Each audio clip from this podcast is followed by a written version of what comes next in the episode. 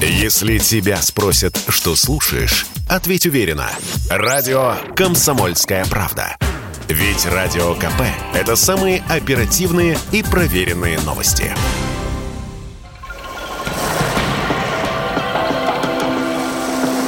Водная среда. На радио «Комсомольская правда». Вы слушаете программу о самом главном ресурсе на планете. У микрофона Антон Челышев. Здравствуйте. Сегодня мы поговорим о том, как э, разные водные объекты, как разные регионы России готовятся встречать весеннее половодье. У нас в гостях заместитель э, руководителя Федерального агентства водных ресурсов Вадим Никаноров. Вадим Анатольевич, здравствуйте. Когда и как страна готовится к половодью? Не зная какое половодье или паводки будут у нас в следующем году, мы начинаем готовиться к ним заранее. Это традиционно, абсолютно, э, даже в годы маловодные такие мероприятия проводятся. Наши работы идут в трех направлениях. Это проведение превентивных противопаводковых мероприятий, планово-предупредительных и подготовка водохранилищ к безопасному пропуску весеннего половодья. Превентивные мероприятия это традиционно э, пиление, чернение, э, ледокольные ледорезные работы. Их не делают на территории всей страны из-за сложности, из-за дороговизны и так далее. Работы в текущем году, ну и примерно в прошлых годах также проводились на определенных участках. Эти участки определяются проектными работами. То есть проектировщики, которые имеют гидрологическую направленность, определяют, где необходимо э, сделать пропилы, где необходимо сделать чернение, где необходимо пройти ледоколу для того, чтобы избежать заторно-зажорных явлений. Это очень важно, и именно эти участки выбираются традиционными. А сколько таких участков всего по стране и как вы их выбираете? Это 23 участка. Они в европейской части э, приурочены к Архангельской области в основном, немножко к Пермскому краю, к Сахи-Якутии, это уже юг, и э, другим регионам. Значит, почему? Именно выбраны эти участки. Как я говорил, проектировщики сказали, что здесь нельзя во-первых, они, эти участки могут находиться близко к населенным пунктам, и вот те взрывные работы, которые обычно проводит МЧС, там э, проводить, во-первых, опасно, во-вторых, не, не всегда эффективно. Значит, поэтому э, принято решение о проведении вот таких работ. Я вам хочу сказать, что это большие объемы работ. Допустим, ледокольные ледорезные работы, общая протяженность в текущем году у нас 1200 километров. Это где-то ручная работа, где-то это проходит ледокол, но ледокол не всегда из-за э, зимних уровней воды в реках не всегда может пройти. Поэтому здесь выходят люди с ручными пилами, как и в прошлые годы, как еще бабушки и дедушки наши видели э, так, такие способы борьбы, они пилят этот лед. Очень хорошо себя показывает, в частности, в Якутии, это чернение льда. Вот э, 7 квадратных километров э, чернения у нас запланировано на текущий год. Мы считаем, что эти работы помогают населению, и мы знаем это по прошлым, э, по прошлым годам, э, помогают э, снизить вероятность возникновения ЧС в тех или иных местах. Кроме того, мы выполняем плановые работы. То есть плановые работы 2022 года выполнялись и начали выполняться в 2021 году. Сюда мы относим ремонт гидротехнических сооружений, которые находятся в неудовлетворительном состоянии и при пропуске паводка там, под воздействием льда там, или еще чего-то, под воздействием больших потоков воды могут не выдержать, сорваться затворы там, и еще что-то, и э, может наступить какая-то чрезвычайная ситуация. А, вот таких ГТС мы отремонтировали к пропуску половодья 33 штуки. И планируем еще там, около сотни продолжать работы на таких ГТС. Кроме того, были расчищены э, более 150 километров русел рек.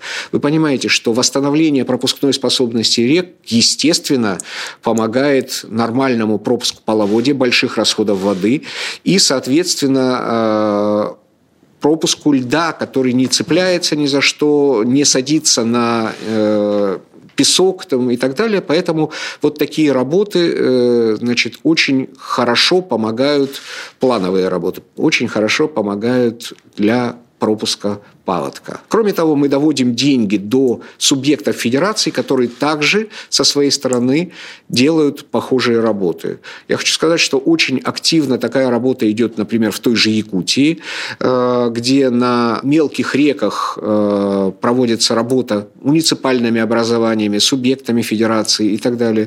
И э, в других муниципальных образованиях в других районах также такая работа поставлена. И сколько же могут стоить такие работы? общее количество средств федерального бюджета, выделенные и освоенные уже частично на эти работы, составляет 3,2 миллиарда рублей. Э, сумма практически традиционная, она чуть-чуть может меняться в зависимости от тех или иных видов работ, э, в частности расчистки и так далее, но примерно одинаковая идет из года в год. Ну вот конкретно в текущем 2022 году это 3,2 миллиарда рублей. В начале эфира вы сказали о подготовке водохранилищ к пропуску половодья. Это называется сработкой, как мы все знаем. Вот от чего зависит объем этой сработки? Никогда Росводресурсы не принимают единогличных решений по наполнению или сработке, тем более аварийной, какого-либо водохранилища или, не дай бог, каскада. А везде сформированы межведомственные рабочие группы, они именно называются межведомственные, потому что туда входят специалисты разных областей из э, близких к нам или заинтересованных органов федеральной власти и субъектов федерации, на территории которых находится то или иное водохранилище. Для чего это сделано?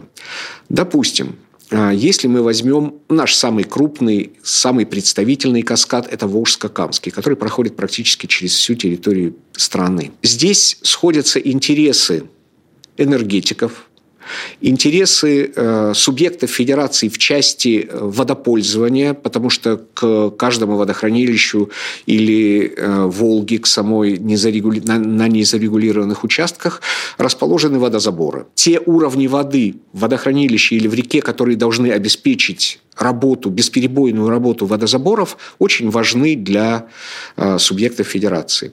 Сюда входят обязательно э, представители Минсельхоза, потому что они заинтересованы в поливах и так далее. Сюда же входят представители Росрыболовства. Без рыбы вы прекрасно понимаете, что нет у нас э, ни одной реки, и э, каждый пытается отстаивать свой, свой режим наполнения или сработки того или иного водохранилища.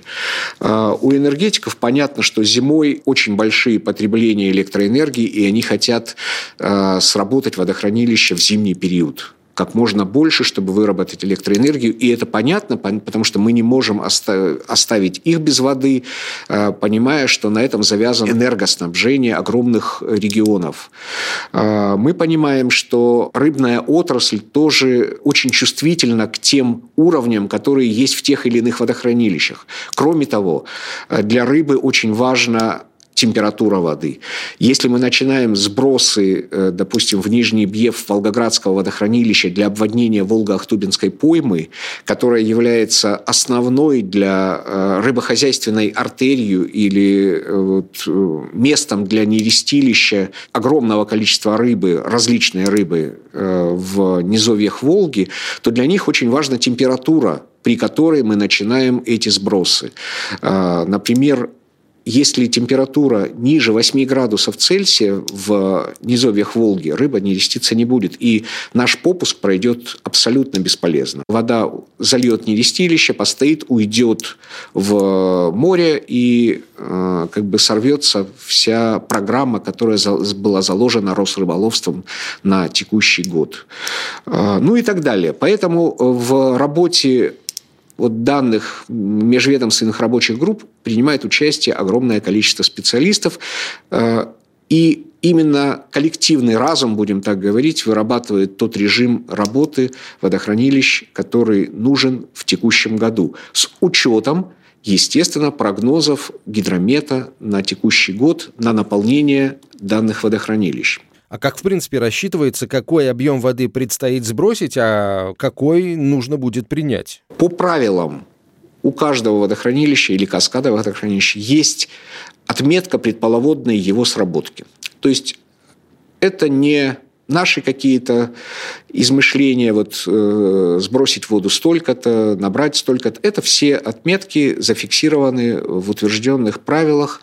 Э, кроме того, эти правила все зарегистрированы в Минюсте. То есть это документ, который э, обязателен для исполнения всеми органами государственной власти.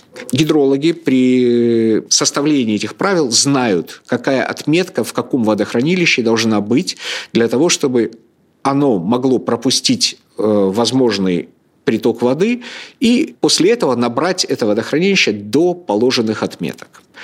Э, вот этим сейчас мы и занимаемся. Практически нигде у нас нет э, никаких опасений по тому, как, что мы сможем или не сможем пропустить Вадим Анатольевич, спасибо большое. Вадим Никаноров, замглавы Росводресурсов, был нашим гостем в первой части программы. Ну а сразу после короткой рекламы и краткого выпуска новостей мы поговорим о том, какие мероприятия еще зачастую необходимо провести для того, чтобы ледоход на реках прошел э, безопасно, не причинил ущерба, не возникло заторов и прочих чрезвычайных э, происшествий.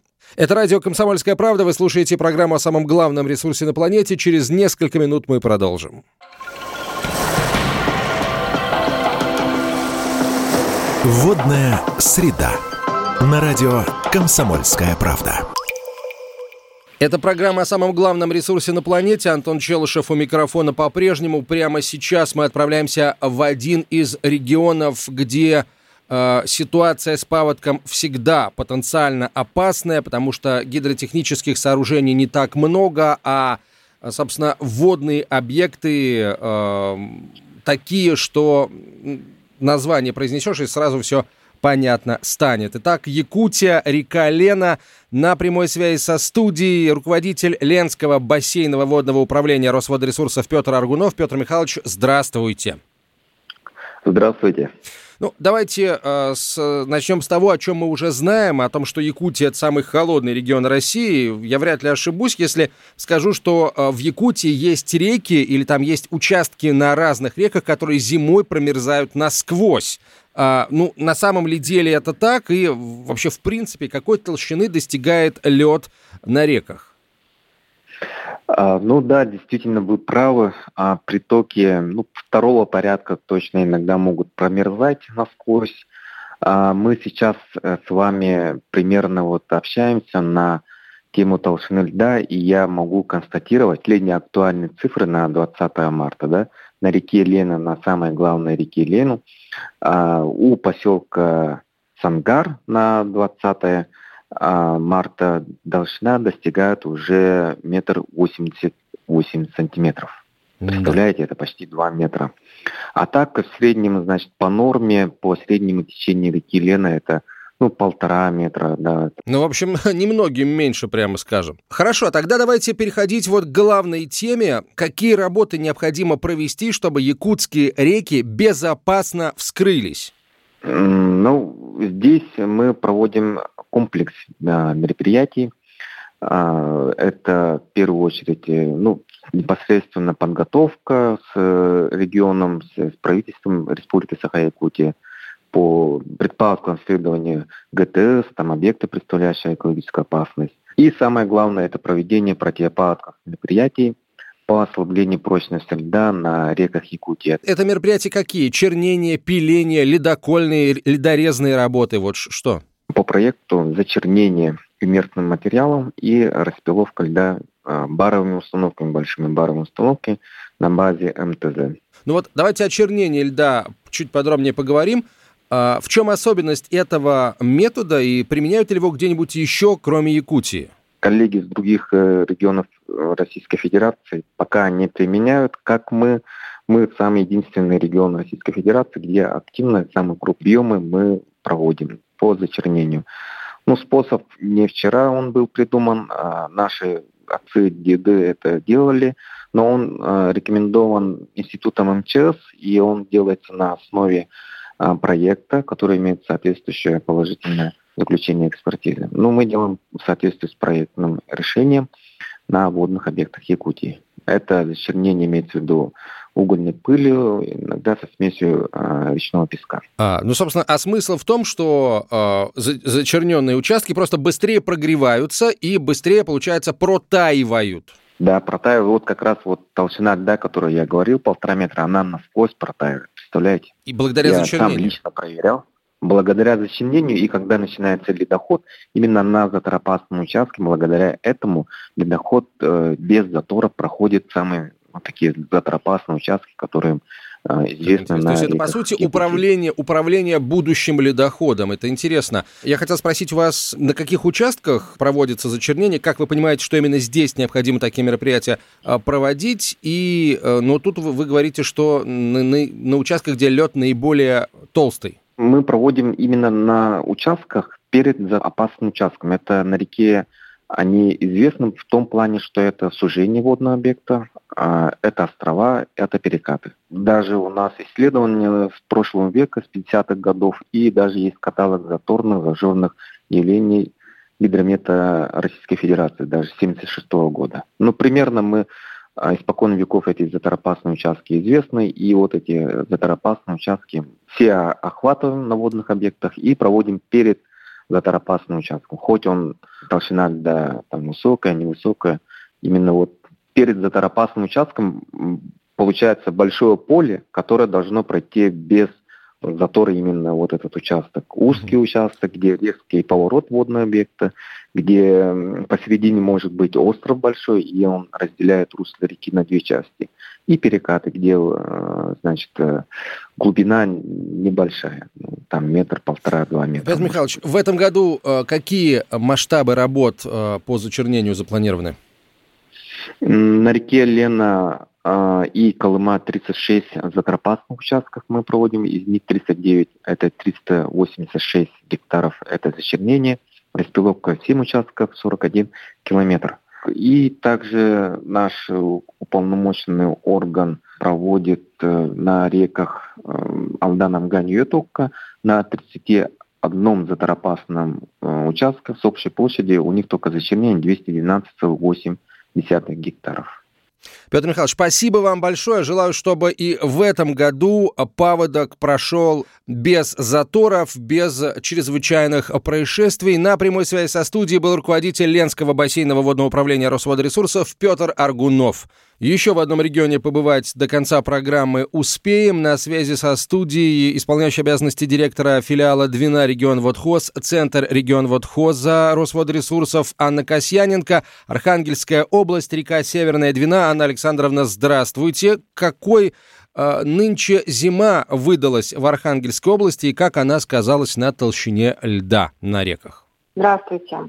Зима у нас была достаточно снежной и морозной, что сказалось на значительном объеме снегозапасов и достаточной толщине льда для выполнения превентивных противопаводковых мероприятий. По нашим данным, а, которые мы получили в результате предпаводкового обследования, Толщина льда на реке Северная Двина в настоящий момент составляет от 45 до 60 сантиметров. У каждой реки свой характер, и мы знаем, что Северная Двина довольно суровая. А, вот конкретно в вашей зоне ответственности какие у реки особенности? Да, действительно, это так. Река Северная Двина у нас образована слиянием двух рек, Сухана и Юг, и берет свое начало на территории Вологодской области и продолжает свое течение на территории Архангельской области.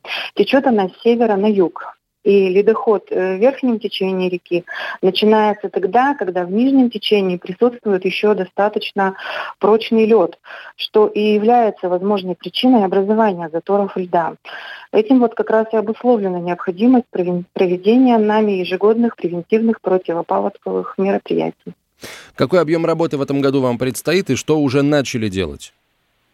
Ну, в первую очередь хотелось бы отметить, что мы уже выполнили предпаводковое обследование реки совместно со специалистами Северного управления по гидрометеорологии и мониторингу окружающей среды, а также Центром гражданской защиты Архангельской области.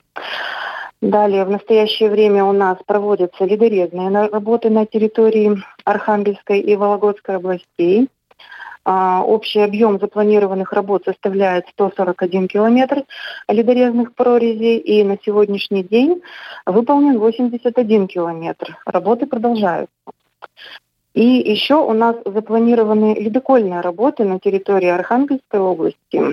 Здесь у нас общий объем 707 а, километров ледокольных трасс. Начало ледокольных работ определяется оперативной группой администрации Архангельской области, а, а также в соответствии с рекомендациями Северного УГМС. Но ориентировочно сроки проведения работ по опыту прошлых лет – это конец апреля, начало мая. Все зависит от температуры воздуха, наличия ветра, уровня воды и течения реки. Какую технику использовать будете? Ну и уже используете? Мы используем а, ледорезные фрезерные машины и баровые машины. А на ледокольных работах использовать будем а, ледоколы класса «Река-море» капитан Чаадаев и капитан Евдокимов, которые принадлежат нашему подрядчику Росморпорту. А, вот до какого времени вам необходимо успеть а, с началом работ, а, когда прогнозируется старт половодья в вашем регионе? Э, в настоящее время мы ожидаем выхода прогноза ФГБУ «Северный УГМС», и который будет выпущен 4 апреля. И уже по результатам этого прогноза будут определены сроки вскрытия, начала вскрытия рек и прохождения ледохода и паводка. Все зависит от прогноза. Дальше уже будем действовать по обстоятельствам. Ну, а вот учитывая средние Э, ежегодные значения, показатели начала половодья, вот это, когда вы, скажем так, ожидаете, когда принято ожидать э, начала вскрытия рек? То второй половины апреля. Вторая половина апреля, середина апреля у нас начинается вскрытие рек и уже идет продвижение с юга на север ледохода. И, ну, все зависит от ситуации от Анна погодных условий. Спасибо, спасибо вам большое. В любом случае, э, пожелаем, чтобы все удалось выполнить, э, все запланированное удалось выполнить к намеченным срокам, и чтобы ледоход прошел благополучно. Анна Касьяненко была на связи со студией, э, исполняющая обязанности директора филиала Двина региона Водхоз, Центр региона Водхоза, Росводресурсов. Друзья, сегодня мы говорили о половодье, очень внимательно следим за его, за, за подготовкой к нему, за его продвижение. Мы еще раз всем регионам абсолютно э, пожелаем, чтобы половодье в этом году прошло без чрезвычайных происшествий. Десятки тысяч людей по всей стране делают все для того, чтобы было именно так. На этом все на сегодня. Меня зовут Антон Челышев. Берегите главное. Водная среда. На радио «Комсомольская правда».